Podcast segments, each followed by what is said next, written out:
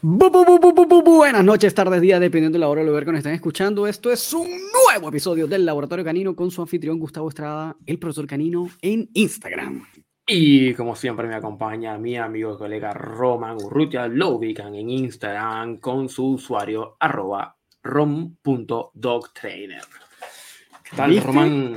¿Viste, que ahora te quedaste tú como con el tema de la arroba, ¿no? Pues que es casi universal decir ah. arroba. te quedaste, weón, te quedaste con el arroba. Está bien, está bien. Me parece, ya lo admitiste, a tanto que me jodiste, pero bueno. Bueno, ha sido, un placer entonces. está muy bien. Este ha sido un nuevo episodio de Laboratorio. No, mentira, vamos a empezar. Recién estamos empezando el día de hoy y queremos hablar de algo muy interesante porque estamos constantemente viendo las tendencias que hay en redes sociales y en los grandes exponentes en el mundo de la educación canina. Y en su momento, si mal no recuerdo, cuando hablamos de la crisis de la educación canina, hicimos mención a eh, la diatriba, digamos, que empezó como a construirse entre Zach George y, Ivan Balabanov, ¿cierto? Que lo mencionamos en algún momento, eh, que no llegó a nada, como que quedó allí, como que hizo efervescencia, y luego bajó nuevamente y todas las proposiciones a conversar, etcétera, me parece, me parece que no llegaron a nada, como que quedaron ahí nomás. No me equivoco. No, que ahí obviamente como que este tipo también le dijo así como, no, no te voy a responder más tus pendejos, ¿sabes? Este, como que los blogs, qué sé yo, los videos huevones que estás haciendo y esto no es, no, yo no soy ningún youtuber, soy un entrenador real, y bueno, el otro se quedó ahí Ay, como hueveando solo, sí.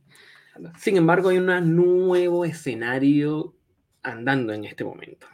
Pero esa no la descubriste. Yo no la había, yo no la cachaba, no, no, no la pillé en su momento. Yo tampoco la cachaba mucho, pero entre que de cuando en cuando veo los videos de Zach George para verlo, la argumentación y las ideas que propone y, cómo seguir un poco la línea de pensamiento, fue cuando me topé, eh, estoy un poco más atrás, a decir verdad, fue cuando me topé con el escenario. Pero un poco más atrás recuerdo que algunos alumnos me habían dicho, oye, ¿conoces al Dog Daddy? yo no lo conocía, a decir verdad no lo conocía. a pesar de ser mm. tan popularizado en redes sociales, pues bueno, ni modo, con tanta información a veces se nos escapan, es imposible llevarle el track a todo, pero eh, lo vi, vi unos videos, tiene un manejo bastante mm, cuestionable quizás en algunos momentos, pero lo conocía como de allí nomás. No nos caigamos a paja, es bien bestia el coño de madre, no joda, es bestia. Es un poco, es un poco, es, bien, bien vieja escuela en ese sentido, es bien vieja escuela, ¿sí? Para, que no lo para quienes no lo conocen, Doc Daddy es un personaje de internet, diría yo, em, bien llamativo en su forma de vestir, bien, bien, bien showman en su, en su estilo, eh, que tiene una gran cantidad de seguidores en YouTube, tiene también TikTok, tiene Instagram y en redes sociales muestra constantemente su trabajo, pero eh, tiene una característica que va muy al choque con los perros que son, eh, contienen temas de agresión.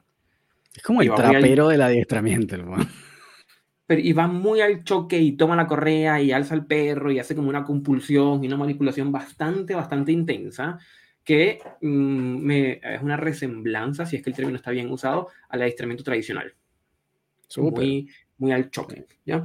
Y me topé con que Zach George empezó como a señalar algunos temas de este manejo de Dog Daddy, porque se está como popularizando mucho más y viralizando mucho más y está haciendo eh, entiendo que estaba haciendo un tour por Estados Unidos donde se juntaba en plazas o en parques públicos con personas y como, bueno, si lo quieres conocer, pues vas, llevas a un perro y hay un trabajo que haces de por medio, pero con estas características de trabajo que acabamos de mencionar. Y eh, sabemos que, bueno, SAC está en una movida importante eh, para evitar el uso de técnicas aversivas o instrumentos aversivos dentro del mundo del adiestramiento. Y empezó a Mm, señalar en su Instagram, que es donde lo sigo, él es más youtuber, pero yo lo sigo en Instagram, acerca de, bueno, la importancia de ir a protestar sobre esto. Invitaba a los seguidores a hacer una protesta pacífica de los métodos eh, que está utilizando Doc Daddy, porque mm, los argumentos de SAC es que la evidencia científica demuestra y hay consenso que producen malestar, incomodidad, dañan el bienestar, inhiben el aprendizaje, como que generan un efecto más negativo que positivo, que lo que se ve es como le llama como una eh, respuesta inmediata, como una obediencia inmediata, pero precisamente por, por la, hostilidad de los métodos. ¿Vale? Sí. No sé, yo, bueno, esa es la, esa es la retaíla de como el, como el decálogo, ¿no? De, los positive en general. Y bueno, lo tiene bien calote, bien como de libreto la cosa. Nuevamente yo siento que allí hay una delgada línea roja y un gris gigantesquísimo en ese argumento eh, sobre todo en ese decaloguito de mierda, pero, eh, o sea, de verdad siento que es muy, es muy gris y muy grande ese gris además. Este, pero bueno, sí, X, ya sabemos que su posición es bien de esa, que ojo, hasta, el video que armó eh, cuando Balabanov me pareció que en su momento, y bueno, lo conversamos todo, coño, había sido un video bien argumentado, bien bien, coño, estaba, está, yo de verdad me pareció, dije, bueno, a mí este weón me, me parece un idiota, pero esto está bueno, ¿no? Está bien hecho, está bien construido, y a mí que me gusta el tema del debate, la, la argumentación, etcétera, esa cosa estaba bien construido. Em, pero no tengo ni idea de qué onda lo de Dogday, porque también lo de Dogday también es como que, coño, no lo puedes negar. Eh, el problema es que no puedes negar ninguna de las dos cosas no puedes negar ni que el tipo es una bestia en el manejo, porque a mí también me parece que, bueno, es, chamo, es un caimán con patas, tipo zarandea esos perros, bueno, como si fuera un saco de papa. Eh, y por el otro lado, tampoco puedes negar que, bueno, que los resultados, ¿no? Que... Claro, fíjate, mm, aquí hay un tema, un tema importante que, que, me gustaría darle vueltas, porque bien es cierto que, o sea, igual nosotros que somos como una línea como más, más línea media, como más balanceado, vemos al Dog Daddy y tampoco estamos de acuerdo. O sea, yo estoy con Zack en, en, en, esta idea de, oye, este caballero hay que ponerle algún freno de alguna manera, ¿sí? Porque es bien hostil, bien confrontativo, pero por otro lado, como que caemos en esa línea en donde uno de los últimos videos que puso era un perro eutanasiable, ¿ya? Un perro de eutanasia que lo habían visto los etólogos, lo habían visto los veterinarios y lo habían visto los, los, los comportamentalistas y el perro era eutanasiable.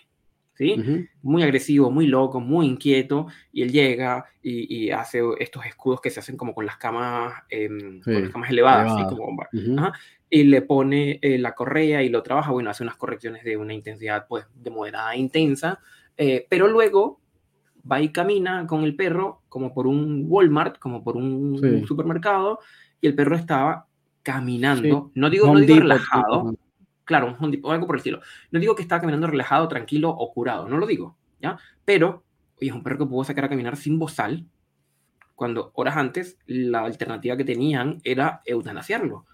Entonces, claro, ahí genera un pequeño gris donde uno dice, oye, pero ¿hasta qué punto no hasta qué, o sea, me, deja me, queda una pregunta, como hasta qué punto esto podría, como siempre, en el interrogante, eh, tener alguna cabida. No digo este manejo animal, pero, oye, pero si en la alternativa eso está, porque luego es el argumento de Doc Daddy, el argumento de Doc Daddy es, oye, pero estoy aquí salvando vidas porque lo que recibo son puros perros que ya están en la lista de perros eutanasiables, y ya fueron atendidos por aquellos que se supone que tienen que atenderlos con métodos más, más amigables, etcétera, que dijeron, aquí no hay nada que hacer, pues toma, no sé, dos gramos de pentobarbital viendo venosa y chao. Entonces es como, y viene este otro caballero y hace las locuras que hace, pero el perro, no digo que reacciona, pero, pero como que impresiona al inicio, como que va un poco mejor.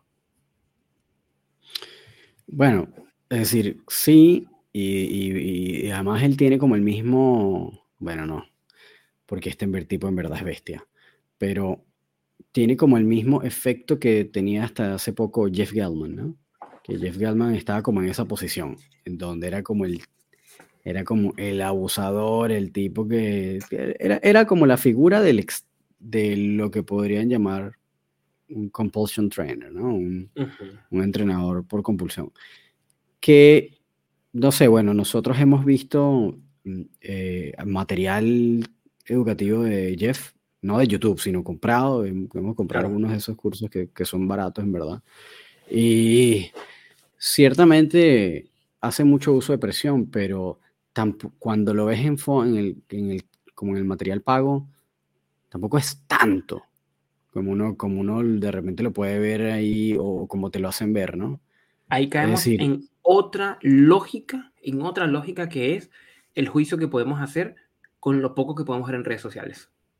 ¿Sí? Claro. En esta misma línea, lo que ocurrió con uno de nuestros colegas, con Efraín, que puso un, Efraín Calderón de Colombia, puso un video cortito, unos 10 segundos pudo haber sido, de unos perros trabajando en donde un perro quizás como más dominante, entre comillas, controla o frena la agresión de un segundo perro, que era el perro paciente, digamos, y la avalancha de comentarios era en la línea de, bueno, de lo malo que eso es, lo negativo, etcétera, etcétera, etcétera, pero era un juicio basado en esos 10, 15 segundos que me pregunto, pensando en esto mismo, que bueno, quizás el contenido, digo, eh, hipótesis, no estoy pensando en voz alta, el contenido de Jeff Gelman en redes sociales también tiene que ser llamativo, tiene que ser controversial, tiene que ser polarizante para que haga ese efecto de redes sociales que la gente conecta. Pero efectivamente, cuando uno va y compra el programa y compras el programa de cómo enseñar el auto, es como, oye, pero no, no es tan intenso como parecía ser. Claro. es otro tema, es los juicios que podemos llegar con ese, eso poco que podemos ver en redes sociales. Sí, sí, total. Ojo, no sé, si tú, por ejemplo, evalúas eh, también como la forma en la que aborda Jeff el trabajo, eh, yo creo que lo, que lo que pasa es que es como que se salta pasos, ¿no? Se va directo como a, a cortar la grasa, no anda con mucho, como no anda con mucho regodeo, ¿no? Por ejemplo, si tú lo comparas con educadores balanceados que son que son realmente real, really, really, really balanced, como Tyler Muto, por ejemplo, que es súper metódico, súper sistemático en la forma en que trabaja, que es muy loco porque Jeff Gelman fue alumno de Tyler Muto y eso me lo dijo, me lo comentó em, Gerardo de Tocino Training, que además estudió con Jeff. Em, pero claro, a pesar de que aprendió y qué sé yo y todo el cuento, tú ves las diferencias entre el trabajo de, Muto y de Jeff, ¿no?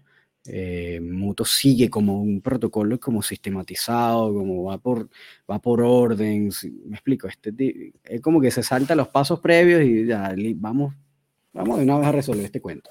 Pero también lo que pasaba, y el, punto al que iba, era como que, claro, tenía esas similitudes con Jeff porque Jeff también le llegaban puro, un tiempo, no sé, hace como un par de años, bueno, le llegaban todos los casos de que los perros se iban a morir para el coño, que ya los habían mandado ya para el, para el matadero. ¿sabes? Ya le habían dicho, nada, ya este perro ya no da más, ya la, no sé, el ayuntamiento, lo que sea, la figura norteamericana legal a la que se suscribe la cuestión, ya decía como, mira, una más y se va. Una, una más y strike. Este, y estás out, ¿no? Y ahí donde buscaban a Jeff y bueno, efectivamente el tipo lo, lograba salvar, ¿no? Lo lograba rescatar. Eh, y que por supuesto con, con, todos los métodos y todas las críticas y las controversias que puede generar, pero lo que no se podía negar era que el tipo lo sacaba de la línea de la eutanasia. Listo. Entonces también, entonces también lo, enfrente a eso que tú dices, ¿no? Es, bueno, ¿qué tan... Eh, ¿Dónde está la línea ética? ¿no? Que yo creo que al final es como esto, ¿no? Lo que, lo que, estamos, lo que estás planteando tú y, que, que, de repente está en nuestra interrogante, que de repente sería interesantísimo verlo con un, tal vez con un filósofo o un, abogado que, que, tenga, que esté muy, metido en el tema de la ética, que yo creo que es un tema interesantísimo. Es bueno, ¿dónde se dibujan esas líneas, ¿no? Eh, y, cómo, y, cómo se evalúan y cómo se, se no sé si decir la palabra enjuician, pero cómo se... Eh, sí, como, cómo se sentencia eso. Si está bien o está mal, está salvando vidas o está maltratando perros, ¿no? ¿Está salvando perros o, o no? Em, o con todo y eso está mal. Es como, y ahí viene la clásica pregunta, ¿el fin justifica los medios? Ah, bueno, sí, el fin es salvar, pero entonces eso implica que vas a maltratar al perro, que no sé qué cosa. Entonces, bueno, pero, ajá, pero, y después va la otra pregunta, que es la donde, yo creo que es donde el área de, donde nosotros siempre caemos, ¿no? Eh, ya va, pero en realidad, ¿está siendo maltratado? ¿O está teniendo un momento, unos puntuales momentos de estrés agudo? Que no es lo mismo que maltrato.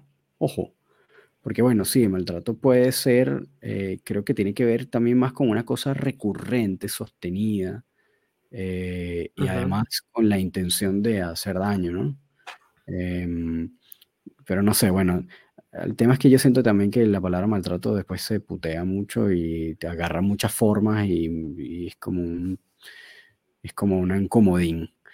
Em, pero... Claro, ahí, ahí, quiero darle vueltas a un tema. Porque me, me, genera, hay unos temas que a mí me hacen mucho, mucho ruido y me abren muchas interrogantes. Y va por lo siguiente. Hay, efectivamente, no es mm, infrecuente ¿cierto? Que desde ciertos enfoques, eh, por lo menos en nuestra experiencia que nosotros hemos tenido aquí en Chile, eh, veterinarios, etólogos, algunas áreas de adiestramiento, empiezan a trabajar con el perro y se dan cuenta que es un caso difícil, que hay ciertos riesgos, ¿sí? De mordida, por ejemplo. Y la sugerencia es de eutanasia comportamental o eutanasia humanitaria, fue lo último que escuché en este momento porque le, no sé, no sé qué es lo humanitario en esto, ya que el perro no sufre menos, no lo sé.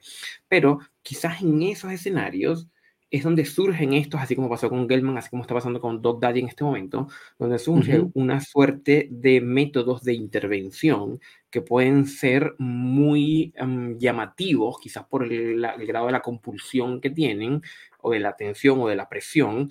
Eh, sin embargo, si esto va a evitar que el perro se eutanasie, me pregunto, es como la pregunta ética, como que el fin justifica los medios. Bueno, que también, y que también pasa con otra pregunta que es como situaciones extremas, medias extremas. Claro, o porque eh, lo que se plantea del uso de este tipo de procedimientos es el backlash que eso tiene de eh, perros con agresión redirigida, con estrés crónico, con indefensión aprendida, etc. Pero si eso fuera así, en la gran era de la información, donde todo el mundo tiene un teléfono, todo el mundo puede dar un testimonio y que se viralice algo es un segundo no más, 15, 20 segundos algo en redes sociales que se puede viralizar.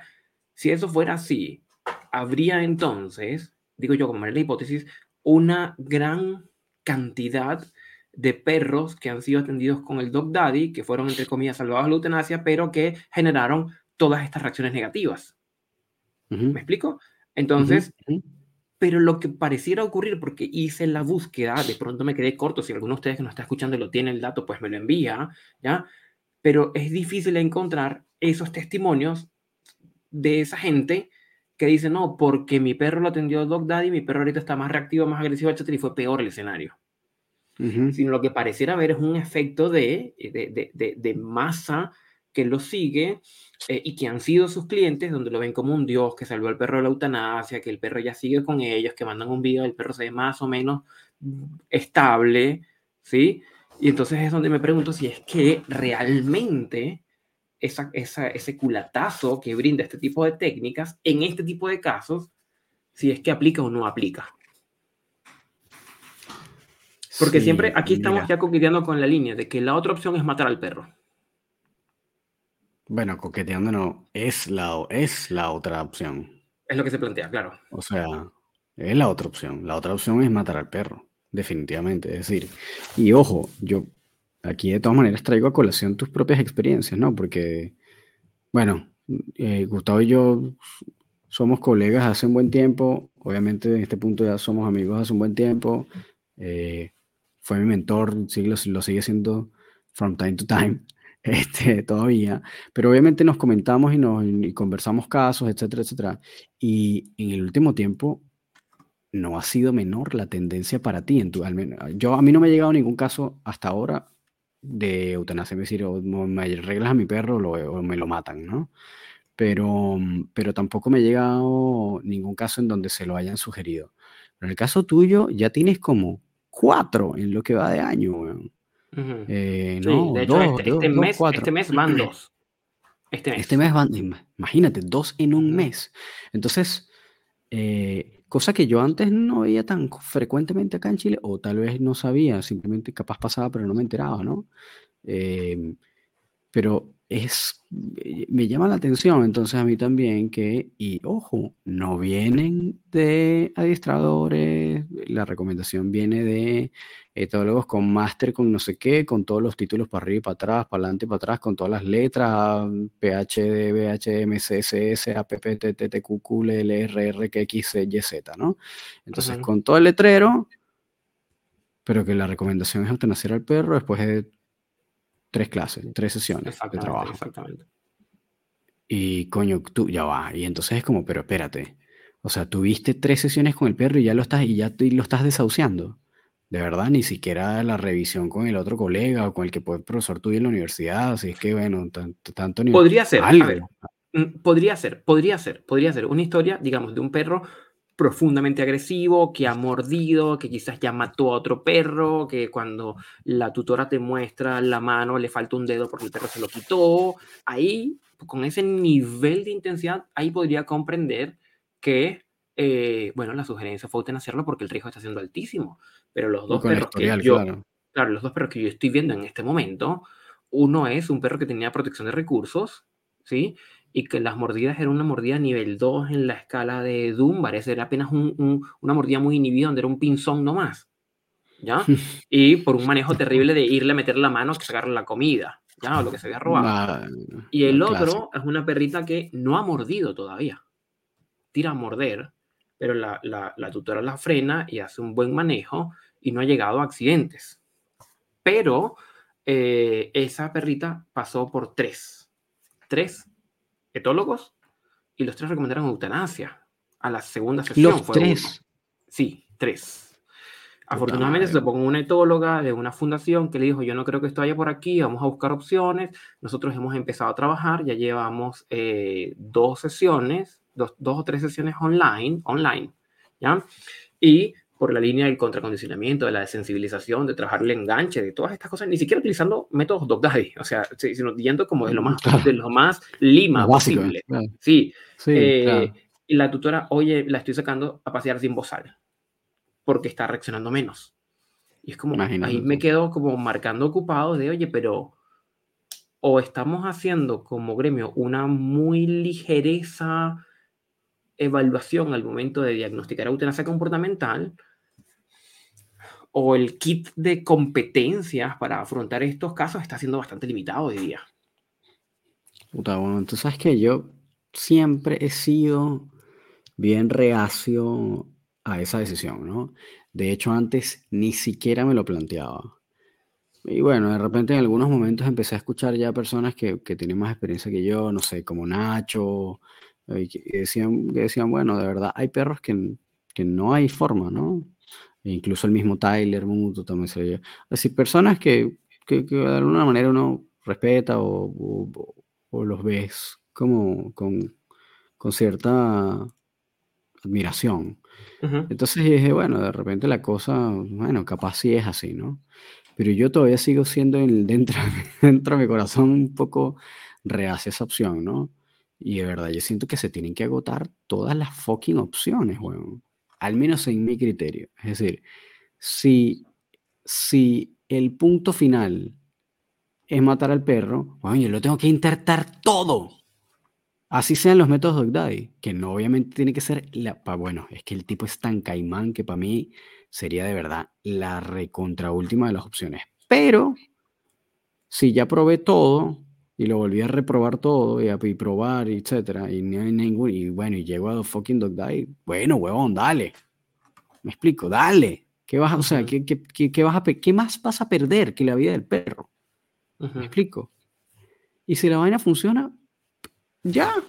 ¿Por qué lo, o sea, por qué lo voy a, por qué voy a cercenar esa posibilidad? Si justamente mi objetivo es salvar la vida del perro. Y si después el perro está bien, pues ya está. Valió la pena el fucking Dog Daddy, huevón. ¿Me explico? Valió la pena los momentos de compulsión, de, estrés, de malestar, de incomodidad, capaz incluso de dolor. Pero bueno, pero salvé la vida del perro y el perro está bien después de ahí.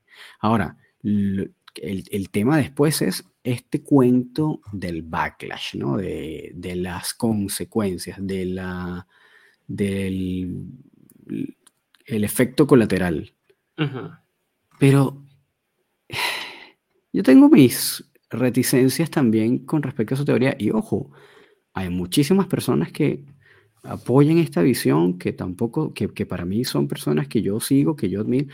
Nino Droward, eh, algunas personas incluso, en algunos aspectos Michael Ellis también, como que medio apoya. Pero pero son como más, en el caso de Michael, al menos como mucho más específicas, ¿no? Con cosas que uno dice, bueno, aquí tiene sentido que el perro redirija o que el perro empiece a agredir al guía y que le salga como el, el, tiro por la culata, ¿no? Cuando la compulsión no tiene, o, o, los aversivos no tienen salida, no tienen sentido, no hay manera de predecir para el perro nada, como todas esas cosas clásicas que sabemos, esos errores clásicos que sabemos que generan los problemas, ¿no? Claro. Eh, pero cuando no es así, es decir, cuando hay una conducta alternativa presente que se está construyendo, cuando hay liberación de la presión o de la compulsión en determinado momento, y entonces hay un juego de activación y, detención de esa liberación, de esa presión. Eh, cuando eh, de por medio hay también desensibilización y contracondicionamiento, que es, coño, es la raíz fundamental de todo proceso de modificación de conducta, ¿no? Es como no existe procesos de modificación de conducta sin desensibilización ni contracondicionamiento. Eso lo sabemos todo. ¿Me explico? Lo único, yo, es más, yo creo que el punto en el que, en el que diferimos tal vez los que somos entrenadores balanceados o los entrenadores eh, positivos es solamente en que nosotros podemos agregar cosas alrededor de esa raíz, pero la raíz está siempre. Es como, nadie hace trabajo de modificación de conducta sin realizar desensibilización y contracondicionamiento. Entonces es como el ABC, o es como tener dos piernas para caminar, como que no puedes avanzar si no haces eso. Como que eventualmente lo vas a tener que hacer. Eh, pero, pero como que mm, ese tema también de como que si haces esto, va a pasar esto, siento que termina cayendo, y no me acuerdo en este momento el término de la falacia, pero es como, como esta cosa de meter miedo. ¿Sabes? No, no hagas esto porque te va a pasar esto. Pero no necesariamente es así y no siempre es así. Y yo sé en qué se basan como ese criterio, en los estudios en los que se basan y los he visto, pero cuando tú ves los escenarios en los que se hicieron los estudios, otra vez volvemos al tema de la ciencia, es que son escenarios en los cuales, el en los cuales es como no se hace. como, que, como que utilizaron la cosa como, como no se hace. No, no había salida, no había conducta alternativa, este, no había liberación, no había predictibilidad para el perro. las cosas que sabemos que obviamente no van a salir bien. Entonces, obviamente, si tú lo haces en un contexto como ese, por supuesto que vas a tener un backlash. ¿No? Vas a tener un culatazo, un efecto colateral, lógicamente. Ahora, si tú, porque además cuando tú ves los estudios, también lo que te dicen es, bueno, frente a estas situaciones, podrías tener, esto como cuando tomas medicamento, bueno, si te tomas esto, podría que tengas un efecto secundario. Hay un, hay un, hay un, hay un, en psiquiatría, ¿sí? En algún momento, esto, esto es, me imagino que esto ha cambiado de cuando yo trabajé en el hospital, eh, pero para las esquizofrenias, el cuadro de esquizofrenia resistente, eh, había un medicamento que es la clozapina. La clozapina puede producir aplasia medular, es decir, el nivel de, la médula ósea, de modo que luego empiezas a eh, generar células eh, sanguíneas defectuosas. ¿Sí? Entonces es un efecto secundario, un efecto secundario, un efecto secundario importante. De hecho, quienes toman clozapina tienen que al inicio semanalmente tener exámenes de laboratorio para ver cómo está eh, el tema de todas las células sanguíneas, por ejemplo. ¿Sí? Pero em, se utilizaba como fármaco para esquizofrenias resistentes que ya han probado otros, otros, otros tratamientos. ¿sí? Y recuerdo que sí tuve una paciente que había pasado por otros tratamientos, había pasado inclusive por terapia electroconvulsiva y eh, veía mejoría únicamente con la clozapina. Entonces, claro, y me pregunto si es que así como pasa en los humanos, así como pasa con cualquier tratamiento, de pronto algún tratamiento para el cáncer puede tener unos efectos secundarios terriblemente malos y negativos. Pero la otra opción es dejar que el cáncer te coma. ¿Sí? Claro. Entonces me queda, me sigue dando vueltas eh, que si es que, bueno, de pronto el efecto secundario puede ser, digamos, no sé, un perro más inhibido. ¿Sí? Que de pronto eh, se sienta estresado al salir a exteriores y tiende a ser un poco más inhibido. Pensando en algún posible efecto secundario. Pero eso versus tener al perro en una repisa tener las cenizas del perro en una repisa con su nombre. Claro.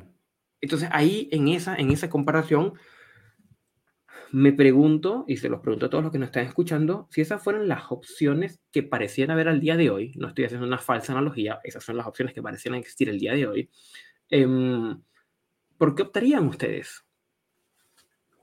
¿Por algún tratamiento un poco más invasivo que puede tener efectos secundarios, pero que puede eh, salvar la vida? ¿O dejarse llevar por la primera recomendación y bueno, pues ni modo, la camilla del veterinario, pentobarbital, convulsión y muerte para respiratorio. Claro. claro. lo que pasa es que ahí, bueno, creo que a pesar de que no quieres, igual está Es una falsa analogía. Sí, sí, es una, es como eso. Pero es que yo me pregunto, por ejemplo, me pregunto, me pregunto a este, este perrito, donde tres etólogos han sugerido eutanasia. ¿Sí? Y es como, es decir, porque no se quieren probar métodos donde se colocan límites de una forma quizás como, digamos, un poco más invasiva. ¿Sí? Em, en un tutor que dice, oye, no, yo no quiero matar a mi perro, hagamos lo que sea que haya que hacer. Y si viene el dog daddy y le dice, tranquilo, yo me encargo, ¿qué va a hacer el tutor?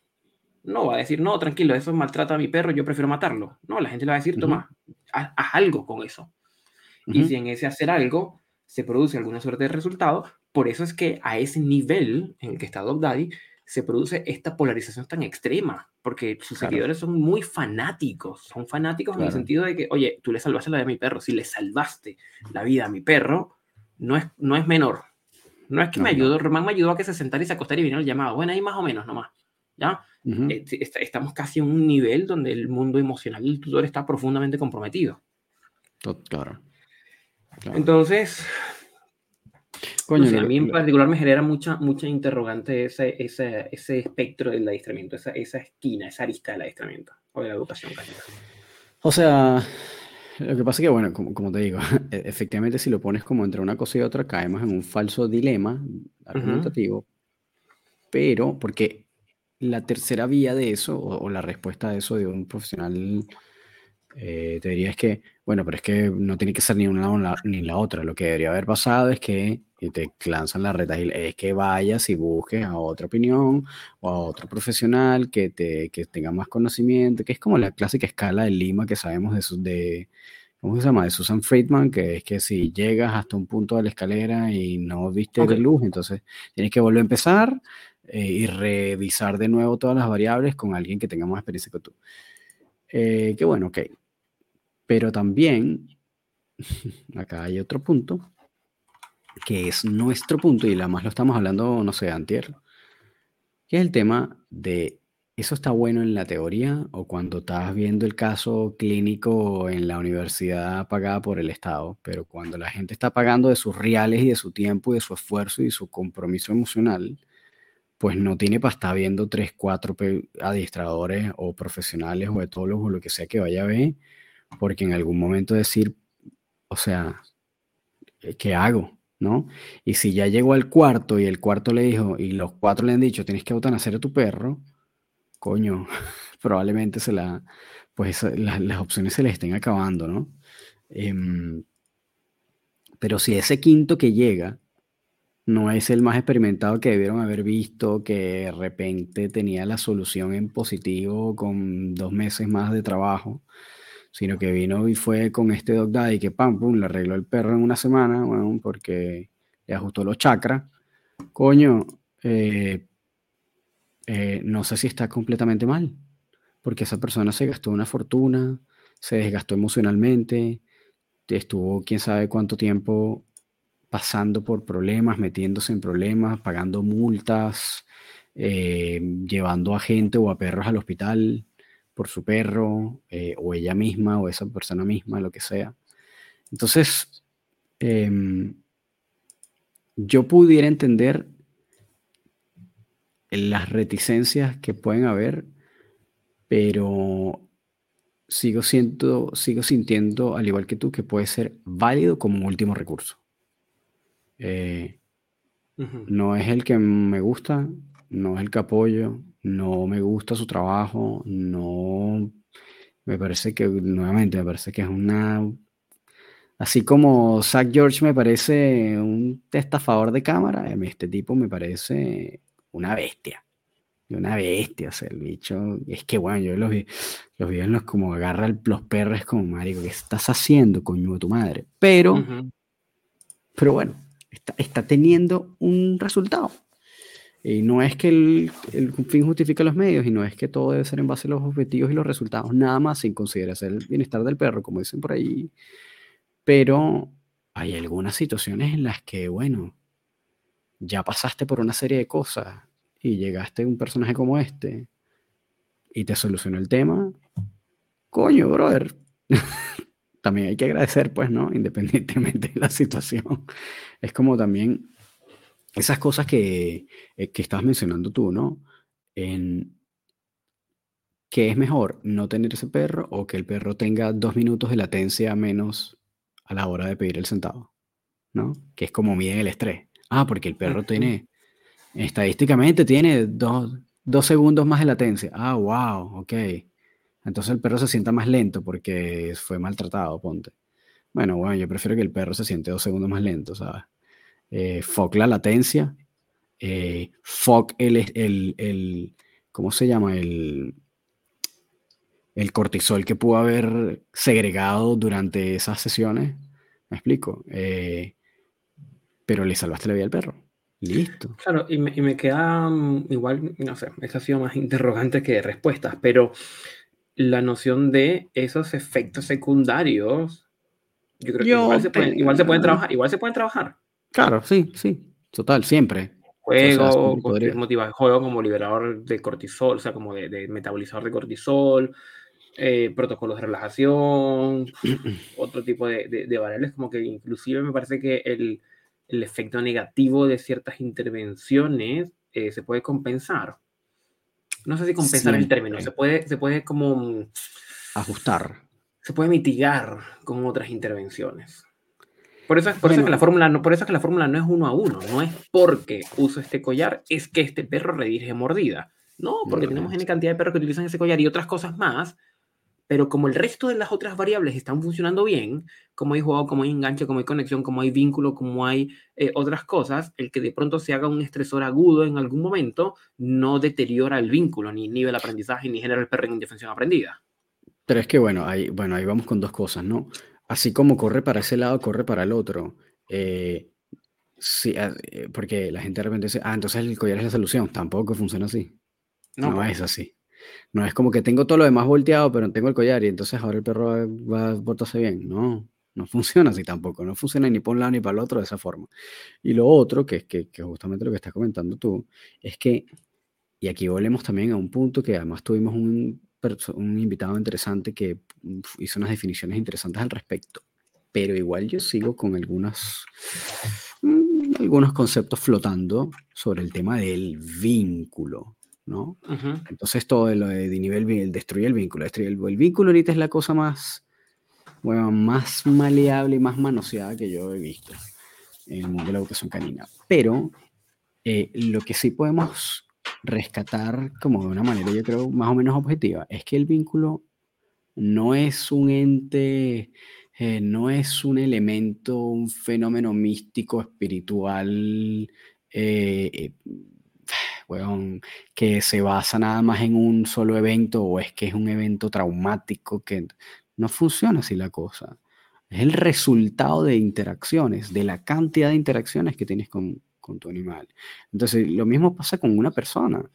Si, si, tú, si, si todas tus interacciones con tu papá, con tu mamá, fueron una mierda, el tipo te pegaba todos los días, te decía que eres una bestia, obviamente ese vínculo no existe, obviamente. Pero tu papá siempre fue una buena persona, te trataba bien, no sé qué, y un día te regañó y te dio una cachetada, ese vínculo no está roto, me explico, no es como que yo odio a mi papá porque una vez me cacheteó. Eso no existe. Tú no vas a encontrar a nadie, weón, que te diga, no, es que yo tengo un problema con mi papá porque él una vez me dio una cachetada.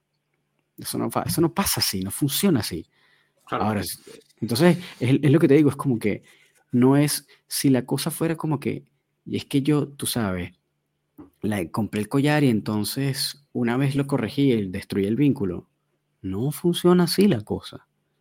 No funciona así este, es el resultado de interacciones. Entonces, sí, bueno, te la pasas zamarreando al perro, y dándole y dándole con lo que sea que tengas, bueno, lo puedes hacer con arnés. este, porque yo he visto, yo he visto, de hecho, hay un video por ahí viral de un tipo en un aeropuerto, en, creo que en Estados Unidos, ah, agarrando, sí, sí, sí, agarrando un beagle y no joda, como si fuera el Dog Daddy, zamarreándolo, pero desde el arnés, pero como si fuera un saco de papa. Bueno, ese perro está más maltratado a la hora, si ese tipo se comporta así todos los días con ese perro, ese perro tiene un peor, es un vínculo más destrozado que cualquier persona que le haya puesto un collar de lo que sea a otro perro y lo haya utilizado un par de veces. O lo haya utilizado durante un mes, ponte. Ponte. ¿Ok? Eh, o incluso si lo usa el resto de su vida, pero de manera sistemática y solamente para trabajar determinadas cosas, para construir conductas, etcétera, etcétera. Este, no, no, no, no va a tener ese efecto. Le va a ir pero al tipo que está amarreando la, el beagle con el, con el arnés, ¿me explico? Entonces, eh, es como ese tema del vínculo también está muy, está muy manipulado. Es que yo creo que eh, hay que entrar a ver, creo que el ejercicio que nosotros estamos haciendo el día de hoy es no quedarnos con mm, una sola variable. Es decir, una sola variable es digamos, las correcciones que hace DocDaddy. Porque estamos mm. ampliando el foco y estamos metiendo otras variables. ¿sí? Por ejemplo, pensando en lo que tú acabas de mencionar del collar, se puede utilizar determinado collar que entonces daña el vínculo. Pero no es el collar, el collar tiene, tenemos que ver eso, el nivel de enganche, de conexión con el tutor, cómo son las rutinas diarias, qué tipo de alimentación le da, cómo son los cuidados, cómo son los momentos de calidad, si es que hay actividades de relajación, si es que hay actividades de activación. Y toda esa figura nos dice, ah, si a esto le agrego un collar, voy a desbordar el vaso. O si a esto le agrego un collar, no pasa absolutamente nada porque más bien viene a motorizar ciertas cosas en cierta dirección que pueden interesar para el proceso de educación canina. Entonces, es, yo creo que eh, eh, hay una tendencia, evidentemente natural, a simplificar el proceso de pensamiento. Bueno, que igual lo estamos haciendo, ¿no? No sabemos, además de las cosas que él muestra de sus amarreos súper controversiales, cómo es el resto del trabajo.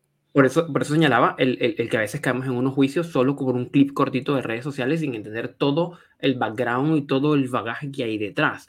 Y, y que es importante irlo, irlo a conocer, como siempre hacemos. Yo creo que si este doctor estuviera aquí, nosotros seríamos los primeros que vamos a ir a ver de qué va el trabajo de él, si tuviéramos la oportunidad. O sea, si viene, si viene Zach George, que lo detesto, también iría a verlo. También, obviamente, obviamente. Así, em, incluso como por, como por morbo, me curiosidad, así como, ¿qué hace este weón? A ver si es verdad, ¿no? Pero está bien, hay que, la curiosidad, hay que... Pero no, de ahí se aprende siempre. Pero no quedarnos solo, yo creo que con el, con el univariable, que es un error de pensamiento muy frecuente, porque A, entonces B. ¿Sí? Mm, Pensando en los humanos, entonces resulta que a el fulano le dio cáncer Ah, es porque era fumador. Ya va, no solo por eso.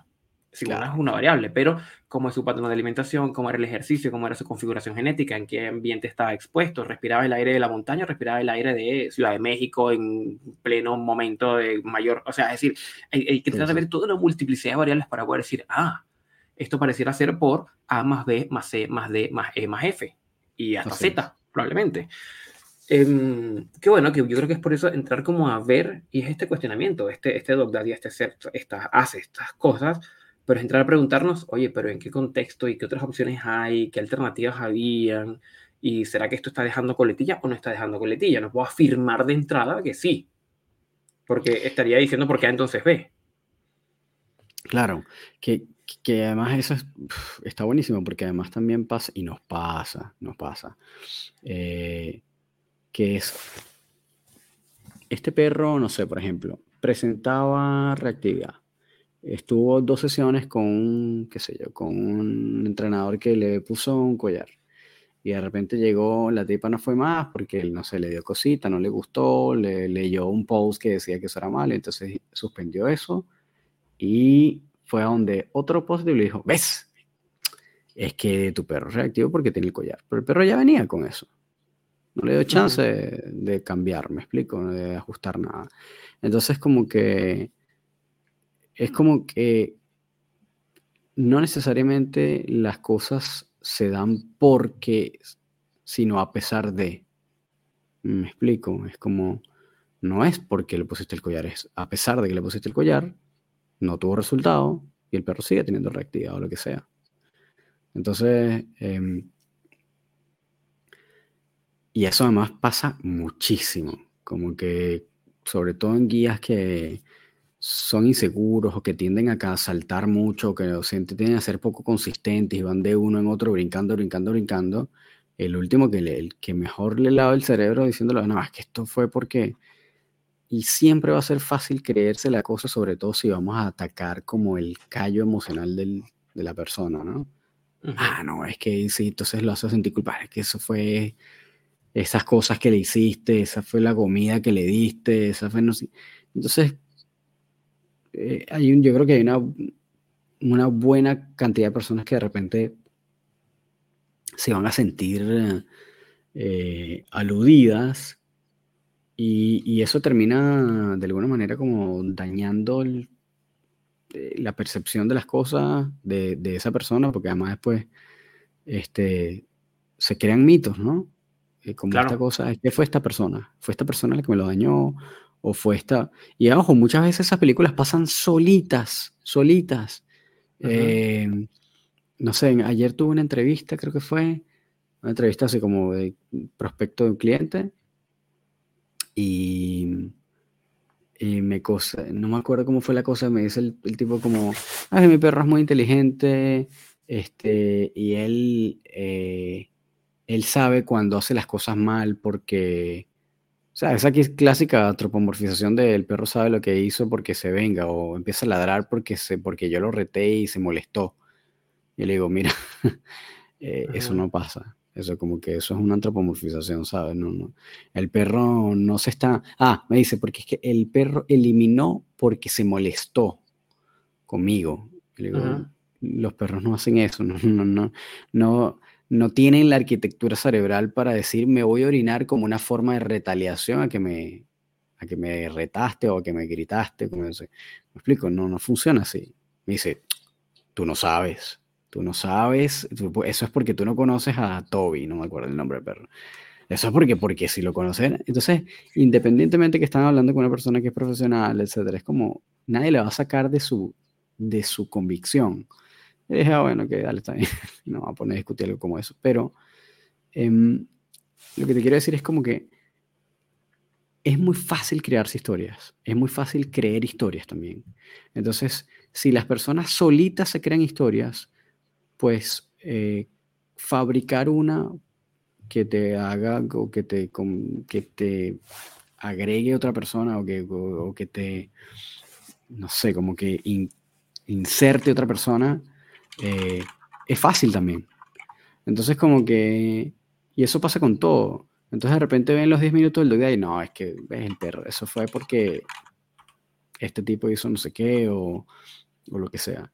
Entonces hay un tema ahí de creación de historias que hay que, como que está pendiente de, coño, ni de yo hacerme películas, ni de yo creerme películas porque un tipo vio eh, tú sabes, 10 segundos de trabajo o porque incluso escuchó o porque hay una herramienta puesta. No, eso es por esto. No puedes hacer una evaluación de esa forma. Eso no es una evaluación. Tú no puedes evaluar y sacar una conclusión a priori tan rápida y tan fácil. Así como que, no, no sé por qué tiene el collar puesto. No, sé por qué fue con el Dog Daddy o lo que sea.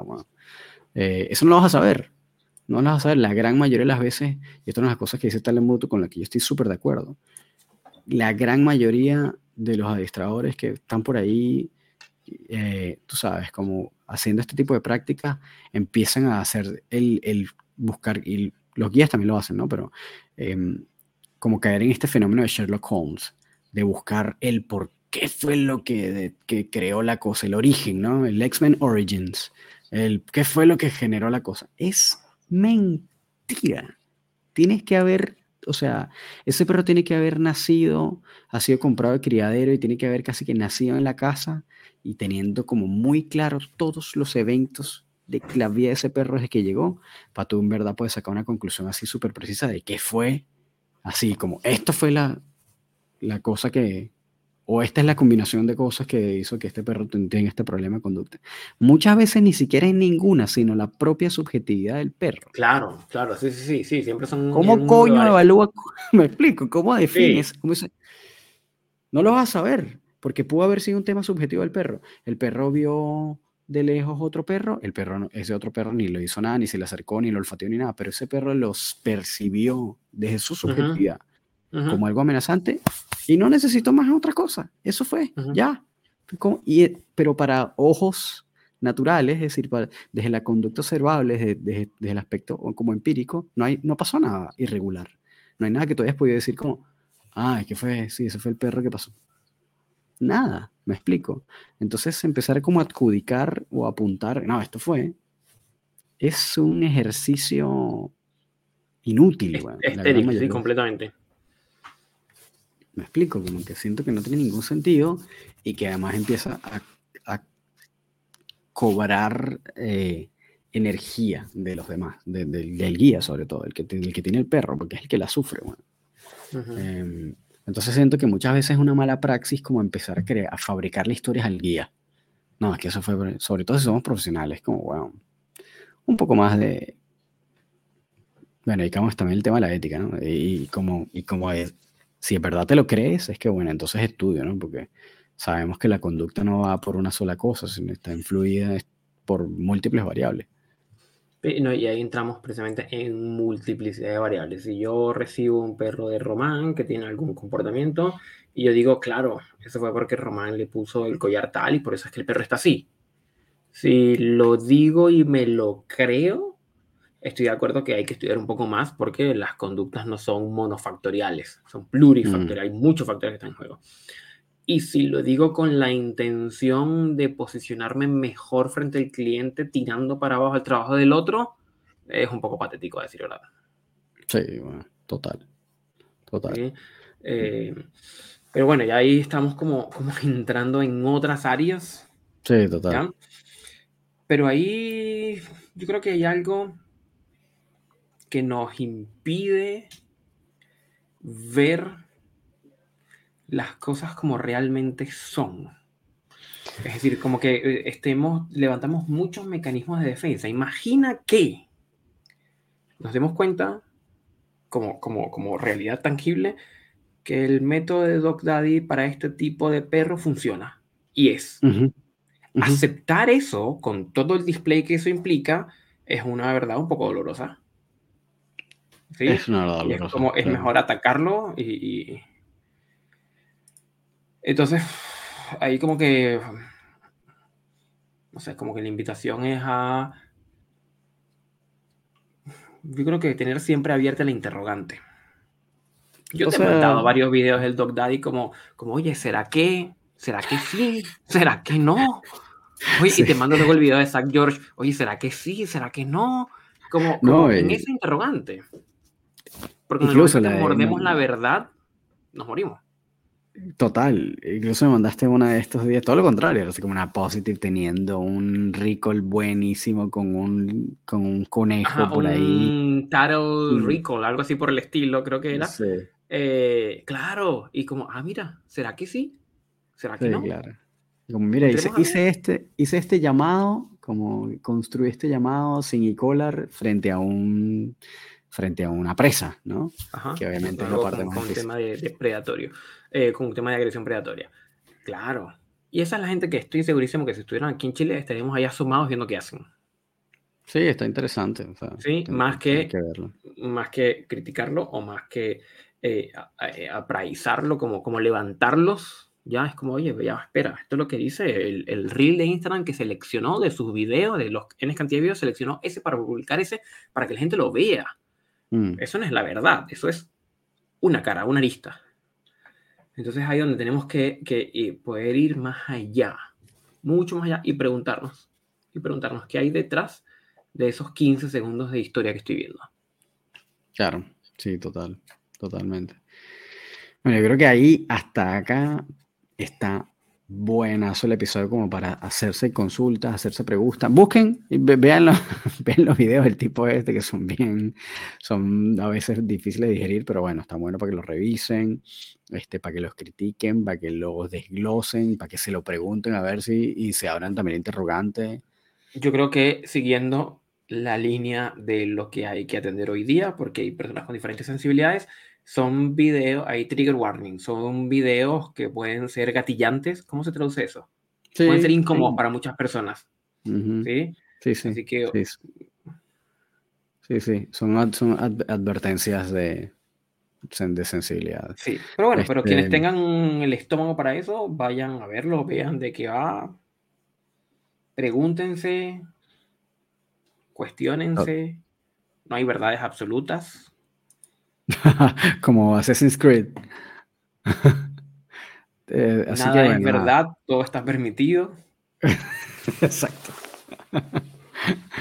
bueno, yo creo que está buena la, conversación. Chequen, coméntenos. A ver, recuerden que cualquier em, comentario, sugerencia, pregunta, nos pueden escribir directamente a nosotros. A Gustavo lo pueden conseguir como el profesor Canino, eh, me pueden conseguir como rom.doctrainer y estamos reactivando el Instagram del podcast de a poquitito, pero estamos por ahí también. Si quieren escribirnos por ahí también nos pueden escribir que es Laboratorio Canino Podcast en Instagram. Eh, y bueno, nada, y de verdad que nos, nos energiza mucho, nos energiza mucho cuando nos mandan un, un, interno de Instagram, oye, te escucho desde España, muy bueno el episodio, o muy malo, nos, lo mismo, nos pueden decir su opinión sincera, ¿no? Me pareció un asco pero desde España, y Román lo comparte conmigo y lo comparte con Román, oye, mira, nos están escuchando, todo eso no, nos energiza un montón porque nosotros estamos aquí hasta las 12 de la noche grabando solo por el amor de compartir esto con ustedes, así que cualquier cariñito de regreso nosotros lo apreciamos una eternidad. Totalmente, eso es como los aplausos, porque como se darán cuenta, no tenemos sponsors, no le hacemos publicidad a nadie. deberíamos, deberíamos empezar a buscar, pero no tenemos nada de eso, así que esto es complicado. Aquí estamos, gracias a. Aquí puede estar, aquí puede estar tu producto. Exacto. Exacto. Marcas, marcas, emprendedores, si están buscando por ahí un espacio, bienvenidos sean. Pero mientras tanto, igual lo hacemos porque nos gusta, porque nos encanta este proyecto. De verdad, es una de las cosas que más disfrutamos, Gustavo y yo, aparte de, bueno, simplemente hacer adiestramiento, pero, pero esto, de verdad, nos parece un espacio divertidísimo. Es un lugar genial para conocer cosas, para discutir temas, para hablar sobre filosofía, sobre un montón de cosas. Entonces, eh, nada, contáctenos, escríbenos si les gustó, si no les gustó, díganoslo y nosotros, bueno, de verdad que nos, nos, nos genera mucho placer eh, saberlo. Así que, bueno, nada, yo creo que hasta acá está bueno el episodio. Muchísimas gracias por haber llegado hasta acá, hasta el final, escuchando todo este montón de cosas. Cuéntanos qué, qué les parece el Doctor ahí cuando puedan a la cuenta de nuestro Instagram, Laboratorio Canino. Y, estamos ahí en contacto con ustedes para, para seguir haciendo nuevos episodios. Así que nada, gracias por haber llegado y nos vemos entonces en el próximo episodio. Que estén súper, súper bien. Cuídense. Feliz noche.